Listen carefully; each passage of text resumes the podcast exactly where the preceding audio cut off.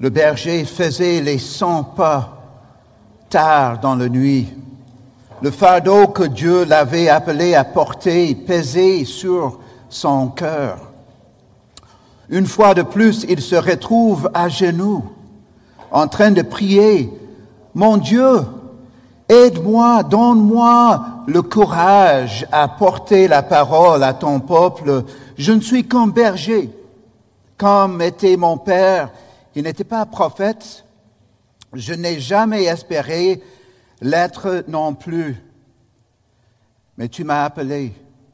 Alors me voici, mais je ne peux pas y arriver par mes propres forces. J'ai besoin de toi. Amos, le berger devenu prophète, avait des raisons pour être inquiète. La tension monte. Le prophète Amatia euh, de Bethel s'est allié au roi apostate d'Israël. Il le considère comme un ennemi et une menace. Si seulement il pouvait voir que ces oracles de malheur, en fait, c'est les messages d'amour de Dieu pour son peuple.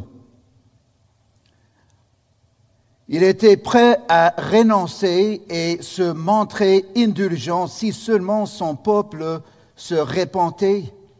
Comment pouvait-il les aider à comprendre cela?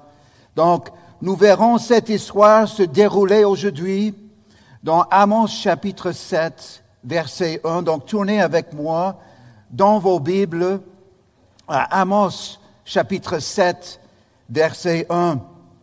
Et le besoin que je vous soulignais aujourd'hui, c'est l'importance d'aligner nos vies à la parole de Dieu, l'importance d'aligner nos vies à la parole de Dieu.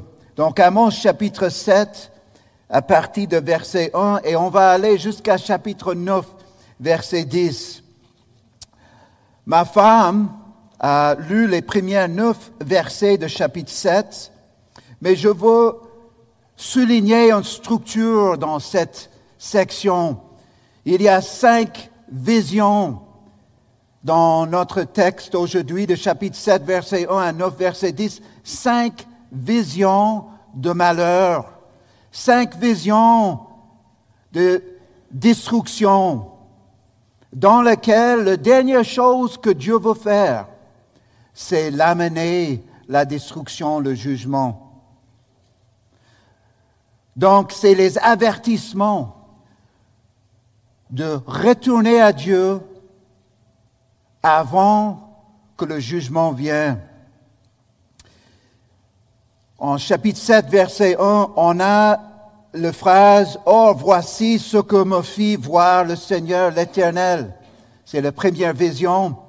Le deuxième, c'est en chapitre 7, verset 4. Puis voici ce que me fit voir le Seigneur est l'Éternel. Chapitre 7, verset 7, c'est la troisième vision. Puis voici ce qu'il me fit voir. Chapitre 8, verset 1, c'est le quatrième. Voici encore ce que me fit voir le Seigneur, l'Éternel. Et le cinquième, chapitre 9, verset 1, je vis le Seigneur debout sur l'autel. On a cinq visions bien marquées dans notre texte. Et la première vision, c'est quoi la première vision ici? En fait, qui a envoyé la vision en chapitre 7, verset 1? C'est qui? C'est l'Éternel. Oh, voici ce que me fit voir le, Seigneur, l'Éternel. C'est le Seigneur, c'est le, mot pour, pour Dieu. Et l'Éternel, c'est le nom de, l'alliance que Dieu a fait avec son peuple. Le nom l'Éternel, on ne sait pas comment prononcer ce nom en hébreu. On ne connaît pas les voyelles. Mais la signification de ce nom, c'est qu'il existe et il fait les promesses à son peuple. Il est fidèle à son peuple. C'est lui qui a envoyé ces cinq visions. Pourquoi il a envoyé cette vision? À cause du péché d'Israël, un culte corrompu, l'injustice rampant dans, le, dans la communauté d'Israël. On fait aussi, on voit dans l'envoi de, de, ces cinq visions la grâce de Dieu. La grâce de Dieu n'est pas quelque chose de nouveau dans le Nouveau Testament. On voit la grâce de Dieu dès le début de la Bible. Et bien sûr ici dans l'envoi d'une prophète pour dire à son peuple de retourner à lui. Quelle est la première vision? Chapitre 7, verset 2. Donc, j'aurai des questions pour chaque vision pour vous aider à traquer avec moi. Donc, chapitre 7, verset 2, quelle est la première vision? En fait, c'est des sauterelles, ou on peut traduire dans le sommaire que j'utilise ce matin, des criquets. Donc, il y avait une essaim de criquets, de sauterelles au temps où le regain commençait à pousser. Qu'est-ce que les sauterelles? Qu'est-ce que nous savons des sauterelles dans la Bible? Est-ce qu'on a vu des sauterelles dans, dans l'Ancien Testament, dans le Nouveau Testament? Bien sûr. En fait, les sauterelles, c'était une des plaies envoyées sur l'Égypte en Exode 10, 1 à 20, juste avant la naissance de la nation d'Israël, juste avant qu'il était libéré de l'esclavage en Égypte. Dieu a envoyé une plaie de sauterelles. Et Dieu est en train de dire, mon peuple, mon peuple, je vais envoyer les sauterelles, afin que tu vois que tu as dévié des bons pas, de bons voies. On voit aussi les sauterelles dans l'Apocalypse. Vers la fin de la Bible, le dernier livre de la Bible, un de mes étudiants dans la jeunesse ce matin m'a demandé, est-ce que le fin de monde est proche? C'est possible. Il y aura les sauterelles dans l'avenir aussi. Quelle est la réponse? d'Amos à cette vision Chapitre 7, verset 2. En fait, ma femme a lu ça, et en fait, Amos a intercédé pour son peuple. Il a intercédé pour son peuple. On voit que Amos a demandé à l'Éternel de pardonner. Et c'était quoi la réponse de l'Éternel? Chapitre 7, verset 3. L'Éternel y renonça. Cela ne sera pas, dit l'Éternel. On voit la patience de Dieu déjà sa patience. Il est miséricorde. Il est compatissant. Mais c'est quoi le message dans cette première vision? Alignons nos vies à la parole de Dieu. Dieu a envoyé cette première vision à cause du fait que son peuple n'avait pas les vies alignées avec sa parole. C'est quoi la deuxième vision? Chapitre 7, verset 4. En fait, envoyé par l'Éternel euh, encore. En fait, chapitre 7, verset 4, deuxième partie, le Seigneur éternel fit appel au feu pour exercer un jugement.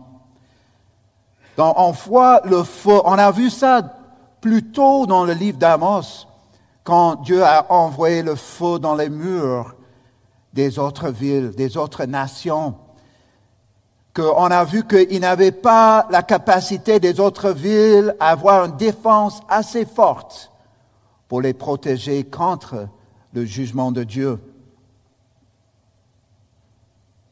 Quelle est la réponse d'Amos, chapitre 7, verset 5 Je dis au Seigneur l'Éternel, arrête, je t'en prie, sinon Comment Jacob pourra-t-il subsister, lui qui est si petit? Donc, Amos a intercédé pour son peuple. Il a prié pour son peuple. C'était quoi la réponse de l'Éternel? Verset 6. Et l'Éternel y renonça. Cela non plus n'aura pas lieu, le Seigneur l'Éternel le déclare. En réponse à la prière d'Amos, on voit encore la grâce la miséricorde, la patience de Dieu. Mais le message est le même. Alignons-nous nos vies à la parole de Dieu. C'est quoi la troisième vision? Chapitre 7, verset 7. Qui a envoyé cette vision? C'est l'Éternel. C'est quoi la vision? Le Seigneur se tenait sur un mur et on éteint et il tenait de l'étain dans sa main. L'Éternel me dit, que vois-tu, Amos? Et je dis, de l'étain. J'ai une poche spéciale, spéciale dans mes jeans pour quelque chose. C'est un fil à plomb. Oui? Comment ça marche? Dans nos Bibles, ça peut être traduit un fil à plomb. Et c'est quoi le but d'un fil à plomb qui est souvent à l'époque construit en étain? C'était quoi le rôle de ça? C'est de montrer la rectitude d'un mur. Oui? C'est comme ça que ça marche. Donc, on, met ça à côté d'un mur pour voir s'il est droit. Et c'est ce le Seigneur a, montré à Amos un fil à plomb pour dire, voici combien mon peuple est tordu. Voici ma ligne droite.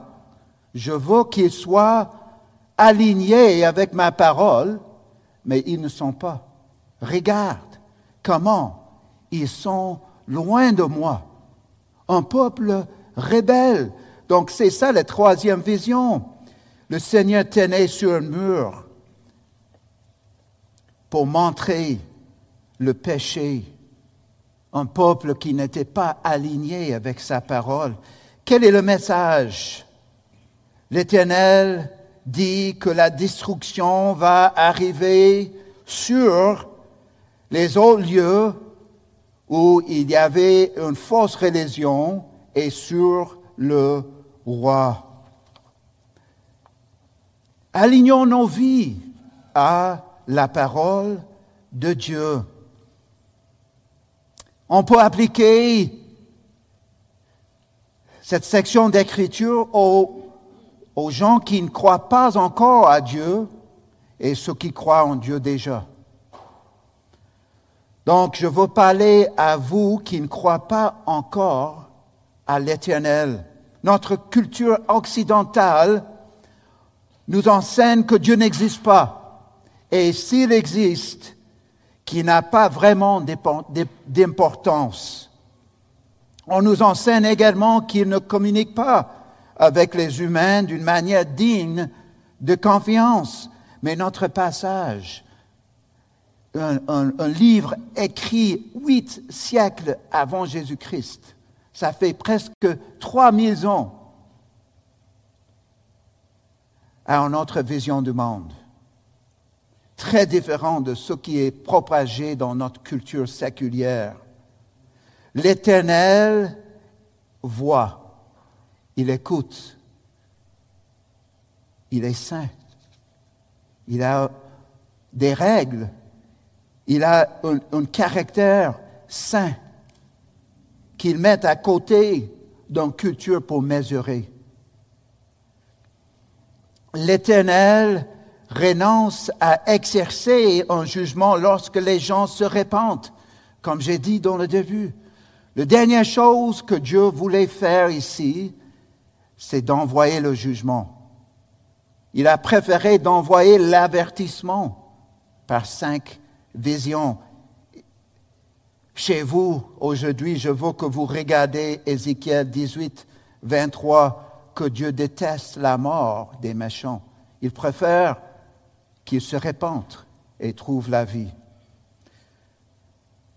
Je pense que si tu n'es pas encore convaincu de l'existence de Dieu, ça sera mieux pour toi d'être comme Amos, Ayez de la peine pour votre péché et le péché de notre société.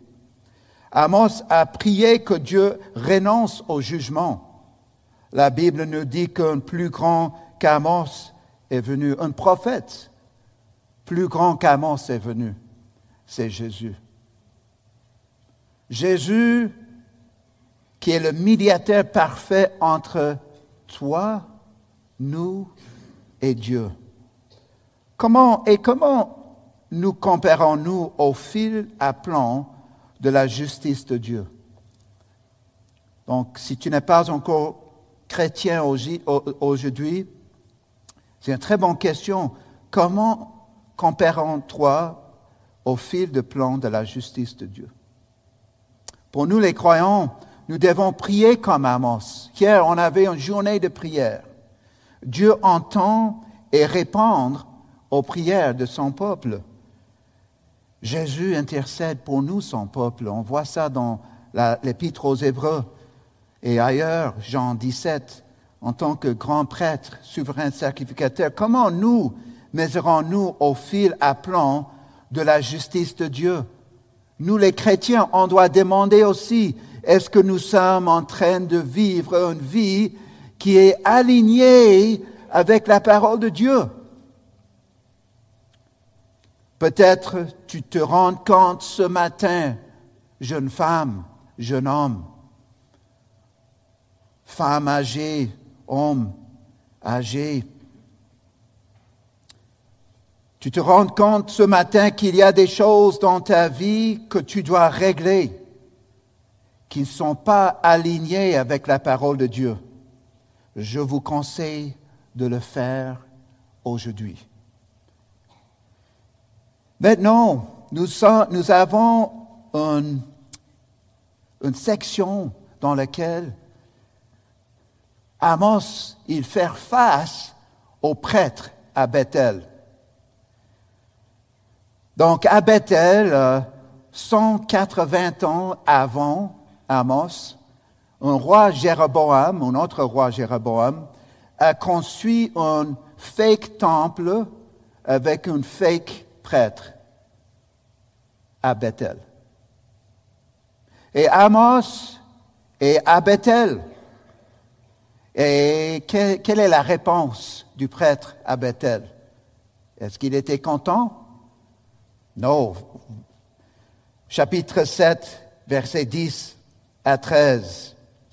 En fait, on n'a pas le temps de le lire, mais Amatzia, prêtre de Bethel, était vraiment fâché.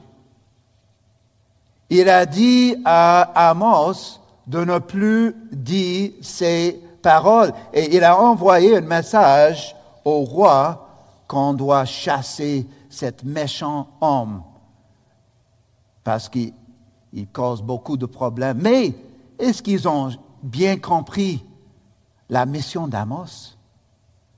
La mission d'Amos, c'était une mission pour amener la repentance et une vie d'abondance. C'était ça la mission d'Amos. Regardez avec moi verset 12 puis Amatzia dit à Amos, va-t'en prophète, enfouis-toi au pays de Juda, là-bas tu pourras gagner ton pain en prophétisant. Il a vraiment offensé Amos, pas offensé Amos, mais offensé le messager de Dieu. Il a dit que Amos n'a pas parlé la parole de Dieu. C'est quoi la réponse d'Amos? Ici, en versets 14 à 17, Amos dit la parole de Dieu envers ce prêtre, entre guillemets, à Bethel. Et en fait, chacune de ces lignes qui sont, ça ne vient pas d'amertume de la part d'Amos. En fait, chacun de ces mots vient de Deutéronome chapitre 28, versets 30 et 32, ce qui vient de les, stipulations de l'alliance mosaïque. Et Amos applique ces paroles aux prêtres à Bethel. Amos annonce le jugement à venir de l'Éternel sur le roi et le prêtre. C'est quoi le message? Alignons nos vies à la parole de Dieu. Deux ans après notre arrivée au Sénégal, nous avons appris la nouvelle dévastatrice qu'une missionnaire avait été tuée en Mauritanie, juste au nord du Sénégal. Tôt dans le matinée de 23 juin 2009, deux hommes armés d'Al-Qaïda ont approché Christopher Leggett dans un marché populaire. Christopher partageait l'évangile avec beaucoup de ferveur. Les hommes armés d'Al-Qaïda semblaient vouloir kidnapper Christopher, mais comme il a résisté, ils lui ont, ils, lui ont tiré trois balles dans la tête. Il est mort. La résistance à la proclamation de la vérité évangélique n'était pas propre à l'époque d'Amos. Christopher en est également un excellent exemple. Au Canada, bien que la résistance à la parole de Dieu ne soit pas violente, nous pouvons parfois nous sentir comme Amos, accusés à tort et calomniés. Pour vous qui ne croient pas encore en Dieu ce matin, est-ce qu'il y a une résistance à la parole de Dieu dans ton cœur? Je te conseille de ne pas être prompt à critiquer et rejeter la parole de Dieu. Écoutez, réfléchissez et prenez une décision de résister à la, pression aussi de notre culture séculière qui nie l'existence de Dieu. On va voir que c'est futile et son jugement est inévitable pour ceux qui résistent à lui. Pour nous qui sommes croyants ce matin, en tant que croyants, l'Éternel pour nous envoyer une discipline corrective si nous continuons à résister avec entêtement. Lorsque nous entendons la parole de Dieu, il peut arriver que nous voulions la minimiser ou essayer de changer, de la changer pour lui donner un sens plus facile à accepter. Mais cela n'est pas sage et ne mène pas à la vie. Au contraire, cela nous enfonce dans les ténèbres et nous éloigne de Dieu. Nous devons plutôt faire attention à comment nous écoutons la parole de Dieu afin de le recevoir et le croire. Le seul chemin vers l'espoir, et je sais qu'il y a beaucoup d'anxiété, le stress, les problèmes psychologiques dans notre culture aujourd'hui, à tout âge. Le seul chemin vers l'espérance est de nous détourner de nos péchés et de revenir à l'Éternel. C'est le seul chemin. Le roi Jéroboam et le prêtre Amathia sont tous deux corrompus et condamnés ce qui nous oriente vers le roi et le prêtre parfait. Le roi Jéroboam, terrible. Le prêtre Amathia, terrible. La Bible nous enseigne qu'il y a un roi et prêtre parfait, Jésus-Christ. Je veux aussi que nous voyons qu'Amos a vécu quelque chose d'étonnant. Je suis convaincu qu'on doit prêcher Christ dans l'Ancien Testament mais je suis aussi convaincu qu'il y a des exemples de la foi qu'on doit suivre aussi. Et nous, les chrétiens, on doit être comme Amos, courageux, et pour les femmes, courageuses à proclamer la parole de Dieu. N'importe quelle opposition à l'école secondaire, au cégep, au travail. Sois comme Amos. C'est quoi le quatrième vision? Chapitre 8, verset 1. L'Éternel envoie une quatrième vision. C'est une vision, la corbeille de fruits. Je lis juste les premiers trois versets. Il y avait une corbeille remplie de fruits mûrs, comme à la fin de l'été. Et il me dit que, que vois-tu, Amos? Je suis en chapitre 8, verset 1, verset 2 maintenant. Et je lui répondis, je vois une corbeille remplie de fruits mûrs, comme à la fin de l'été. En ce jour-là, les champs des palais deviendront des lamentations. C'est là ce que déclare le Seigneur l'Éternel, car les cadavres seront nombreux dans tous les lieux et on les jettera en silence. Le processus normal de mûrissement des fruits s'entend du, euh, du printemps à l'été. Nous sommes en printemps, il fait beau, on voit les arbres vertes, le fruit commence à pousser. Mais vers la fin de l'été, le fruit est mûr jusqu'au point d'être pourri. Et ce que le Seigneur est en train de dire ici, et n'oublie pas, dans le huitième siècle avant Jésus, il n'avait pas de frigo. Le fruit mûr à la fin de l'été.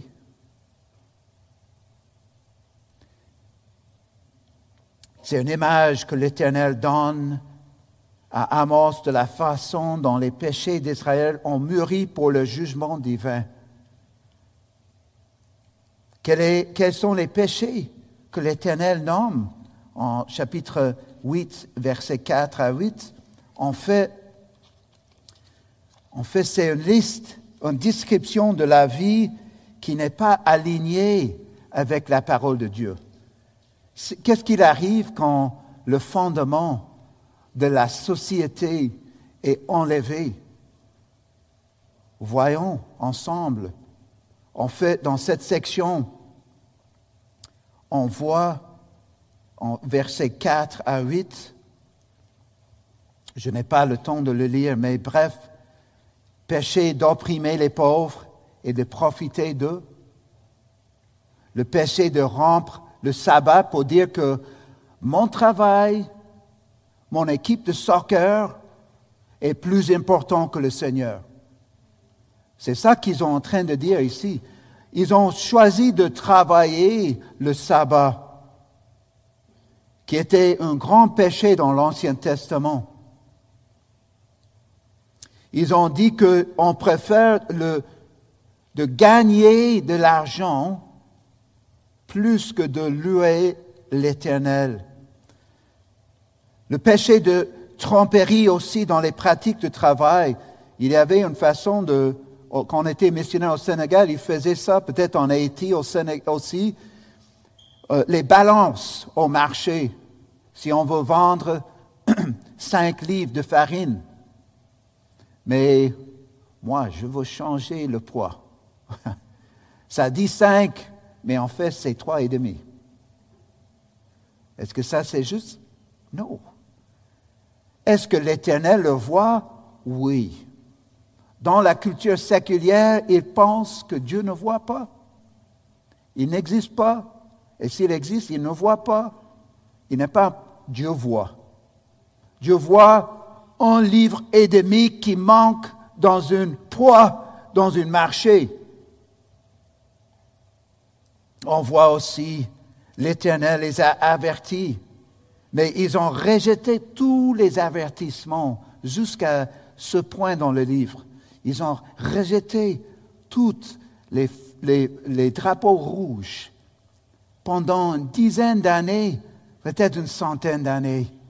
Ils ont rejeté, ils étaient rebelles. Mais Dieu envoie cette vision encore dans sa grâce comme un avertissement. On voit dans chapitre 8, 9 à 14, dans cette section, observons le mot jour en versets 9, 10, 11 et 13. en verset, dans l'idée de jour ici part du jour de l'éternel qui était introduit dans chapitre 5, 18, la première fois que cette phrase est utilisée dans la Bible. Le jour de l'éternel. Un, thème, un grand thème dans toute l'écriture.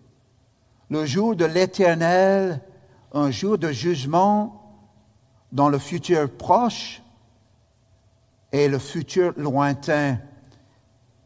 Dans le futur proche ici, le Seigneur parle d'un jour de jugement qui aura lieu en 722 avant Jésus-Christ. Donc, juste euh, pas, trop, pas trop loin après ce qu'Amos a partagé cette vision.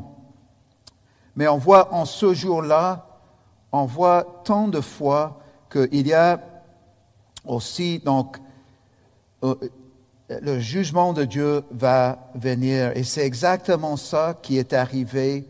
En fait, on voit un changement des fêtes à Bethel. Ils, avaient, ils sont allés à Bethel pour fêter, mais Amos dit en verset 10, je changerai, l'Éternel dit, je changerai vos fêtes en jours de deuil et tous vos chants en amère lamentation. On voit les contrastes de joie au deuil, aux lamentations.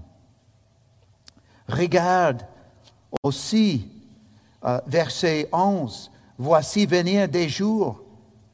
C'est là ce que déclare le Seigneur l'Éternel, où je répandrai la famine dans le pays. On aura faim et soif, non pas de pain ou d'eau, mais faim et soif d'entendre les paroles de l'Éternel. Alors ils erreront d'une mer jusqu'à l'autre, et puis de nord à l'est, et ils iront ça et là pour rechercher la parole de l'Éternel, mais ils ne le trouveront pas. Donc ici, la parole de l'Éternel se réfère ici à la parole donnée par les prophètes. Regarde verset 13 en ce jour-là, les belles jeunes filles, les jeunes hommes dépériront de soif. Ça, c'est nous aujourd'hui au Québec. Combien de belles jeunes filles et les jeunes hommes dépériront de soif. Et je ne parle pas de l'eau ici, parce que notre texte parle de la parole de Dieu. Verset 14, ceux qui prêtent serment par l'idole coupable de ses mérites, tous ceux qui disent Vive ton Dieu, ô Dan, vive le culte rendu à Beersheba, tomberont sans jamais se relever. Donc les, les belles jeunes filles et les jeunes hommes dépéreront de soif de la parole de Dieu.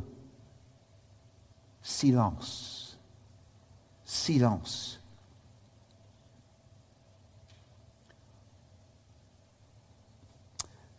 l'idée d'une corbeille à fruits. Nous avons une corbeille à fruits dans notre cuisine dans laquelle nous conservons des bananes, des pommes et des pamplemousses. Parfois, nous laissons les fruits trop longtemps dans la corbeille et ils deviennent trop mûrs. C'est plus dégoûtant, non? Voici une image de ce qui fait le péché. C'est dégoûtant. C'est comme une corbeille de fruits. C'est quoi le message pour nous ce matin? Alignons nos vies à la parole de Dieu. Le sécularisme nous dit que nous ne répondrons jamais à Dieu pour nos péchés. Mais que se passe-t-il s'ils sont erronés? Quels sont les péchés qui mûrissent dans votre vie?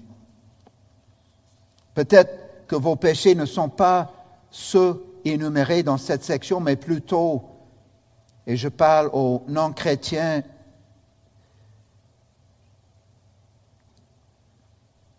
j'espère pas aux chrétiens aussi que ça s'applique, mais peut-être, péché d'alcool, d'alcool, péché de pornographie, péché de violence verbale, physique ou même sexuelle.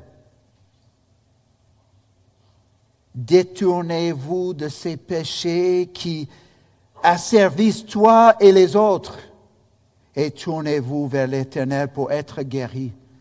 C'est un fruit dégoûtant. Jette-la. Aligne nos vies avec la parole de Dieu. Pour nous qui sommes croyants, au travail, honorons-nous l'Éternel? Ou est-ce que nous coupons les coins ronds pour notre profit personnel, comme les Israélites qui, falsifieront les balances pour tromper? Comprenons-nous vraiment que la parole de Dieu, la Bible, est le vrai nourriture et le vrai l'eau vive qui répondent à la faim et la soif de notre âme. Jeune fille, jeune homme, nous tous, est-ce que nous, les chrétiens, sommes convaincus que la parole de Dieu est pain et l'eau vive? Mangeons-nous et bouvons-nous de la Bible chaque jour? Nous ne pouvons pas rester longtemps sans nourriture et sans eau pour notre corps. Pourquoi affamons-nous nos âmes? Prenez la décision aujourd'hui de vous engager à nourrir votre âme de la parole de l'Éternel, d'aligner ta vie à sa parole. Engagez-vous à lire un chapitre chaque matin et au moins un verset avant de vous coucher le soir. Pourquoi pas, si le lire c'est difficile, pourquoi pas écouter la Bible en audio? Intéressant, les premiers chrétiens n'étaient pas alphabétisés. Les épîtres, la Bible, ce n'était pas que chacun a sa propre Bible chez eux ils, sont, ils étaient plus orales pour écouter. Donc, ils étaient, ils n'avaient pas la capacité de lire, ils écoutaient quelqu'un lire la lettre de Paul aux Galates. Écoutez la Bible en audio. Et aussi, on voit le mauvais fruit, mais c'est quoi le fruit de l'esprit? Pour nous les chrétiens. Quand Christ est en nous et vit à travers nous, on voit le fruit de l'esprit, l'amour, la paix, la maîtrise de soi, la paix, l'amour. C'est ça, on, veut, on veut jeter le fruit pourri et porter de bons fruits dans nos vies. Quelle est la cinquième vision? Merci pour votre patience. On a parcourir un, paquet de choses déjà. Il reste une cinquième vision. C'est quoi la cinquième vision? Chapitre 9, verset 1. Je vis le Seigneur debout sur l'autel. Il s'agit probablement de l'autel à Bethel. Les Israélites se sont rassemblés pour faire la fête, mais cela va se transformer en deuil parce qu'ils ont continuellement rejeté la parole de Dieu. Frappe les chapiteaux des colonnes du temple et les seuils en tremblant, tremblent. On voit les contrastes des, des, deux extrêmes, les plus hauts, les plus bas, les plus hauts, les plus bas.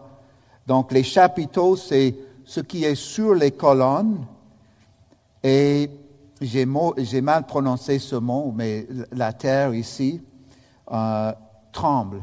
On voit le plus haut, le plus bas. Regarde encore, brise-les sur leurs têtes à tous ceux qui subsisteront. Donc, le, le, temple fake, avec le, prêtre fake, va écraser je les abattrai par l'épée. Aucun d'eux ne pourra s'enfuir, aucun d'eux n'en réchappera. Car, il, car s'ils s'effancent, je, je suis en chapitre 9, verset 2, jusqu'au séjour des morts, plus bas, ma main les en arrachera. S'ils montent jusqu'au ciel, un autre contraste à l'extrême, oui, le plus haut, le plus bas, je les en ferai redescendre. S'ils se cachent au sommet de Carmel, une montagne, je les chercherai et les attraperai. Et s'ils plongent au fond des mers pour se dérober à mes yeux, je donnerai l'ordre aux serpents d'aller les mordre là. S'ils partent en exil devant leurs ennemis, là j'ordonnerai à l'épée de les exterminer. Oui, j'aurai l'œil sur eux afin d'ouvrir à la malheur et non à leur bonheur. C'est un jugement inéluctable. Dès que ça arrive, on ne peut pas fuir en haut, en bas, au ciel, dans la mer. On ne peut pas nous cacher on doit aligner nos vies aujourd'hui avec la parole de Dieu. Dès que le jour de l'éternel qu'on voit dans l'Apocalypse arrive, ce sera trop tard pour toi, pour moi. Aujourd'hui, ce matin, aligne ta vie avec la parole de Dieu. On voit en verset 5 à 6 le maître de l'univers, on voit sa puissance. Et on, à partir de verset 7, on voit, viens avec moi en verset 7, n'êtes-vous pas pour moi comme des Éthiopiens, vous les Israélites? Donc, ce que l'Éternel est en train de dire ici, je suis le maître de toutes les nations. Je prends soin des Éthiopiens. Je prends soin des Philistins. Je prends soin des Syriens, même les Syriens. On a des Syriens ici, j'ai des amis proches syriens. Ici, on voit que Dieu dit, je prends soin de toutes les nations, je suis le seul vrai Dieu, l'Éternel. Regarde, n'êtes-vous pas pour moi comme les Éthiopiens, vous les Israélites? L'Éternel le demande, N'ai-je pas fait sortir Israël de l'Égypte, les Philistins de Crète et les Syriens de Kir On voit la bonne main du Seigneur sur ces nations dans ce liste ici. Le Seigneur éternel observe ce royaume coupable. Il parle à Israël maintenant. Je le supprimerai de la surface de la terre. Pourtant, je ne veux pas entièrement détruire. On voit la grâce de Dieu ici.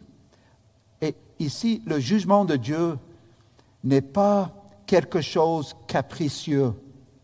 C'est un jugement complètement mesuré, complètement approprié, avec beaucoup d'avertissements avant. Beaucoup d'avertissements dans sa grâce, son miséricorde et sa patience. Mais dès que son jugement tombe, c'est inéluctable. C'est pourquoi on doit mettre à règle nos vies aujourd'hui, aligner, alignons nos vies à la parole de Dieu. Verset 9, euh, fin de verset 8, pourtant je ne veux pas entièrement détruire le peuple de Jacob. L'Éternel le déclare, voici ce que j'ordonne, je sécurerai le peuple d'Israël chez tous les autres peuples comme on secoue le grain qu'on a mis dans le crible. Au Sénégal, je me rappelle les femmes qui ont secoué le grain dans le crible. Peut-être en Haïti, c'est comme ça. Pour, pour enlever la poussière, les mauvaises choses. Est-ce que vous comprenez ce que le texte dit ici? Pour secouer dans le crible sans que ne tombe à terre aucune pierre, même petite. Donc, ce que je propose ici, les pierres, même les plus petites, sont ce qui Dieu va garder protégé. J'ai bien étudié ce texte. Ce qui tombe, c'est à leur destruction. Mais Dieu va garder même le plus petit, aucune pierre va passer, mais il va sécurer Israël avec sagesse, avec, dans sa sainteté, afin que les coupables, verset 10, parmi mon peuple mourront tous par l'épée, tous ceux qui disent le malheur ne s'approchera pas de nous et il ne nous atteindra pas. Donc tous ceux en Israël qui a dit le jugement ne va pas venir, on peut faire ce qu'on veut, Dieu ne voit pas. Dieu va purifier son peuple comme on secoue le grain dans le crible. J'ai deux, questions pour vous qui ne sont pas encore croyants ce matin.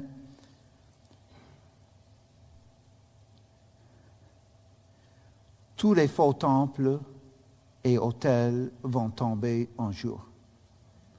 Le sécularisme, c'est une religion. Pourquoi? Une religion, c'est un réseau de croyances par lequel on voit le monde, comme avec les lunettes.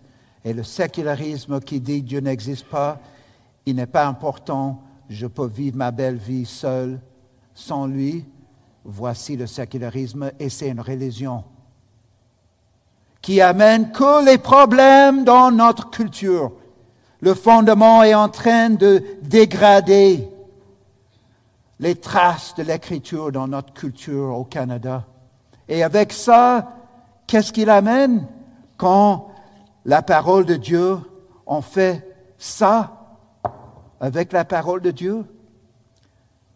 Tout genre de problèmes pour nos jeunes filles, pour nos jeunes hommes, dans notre culture.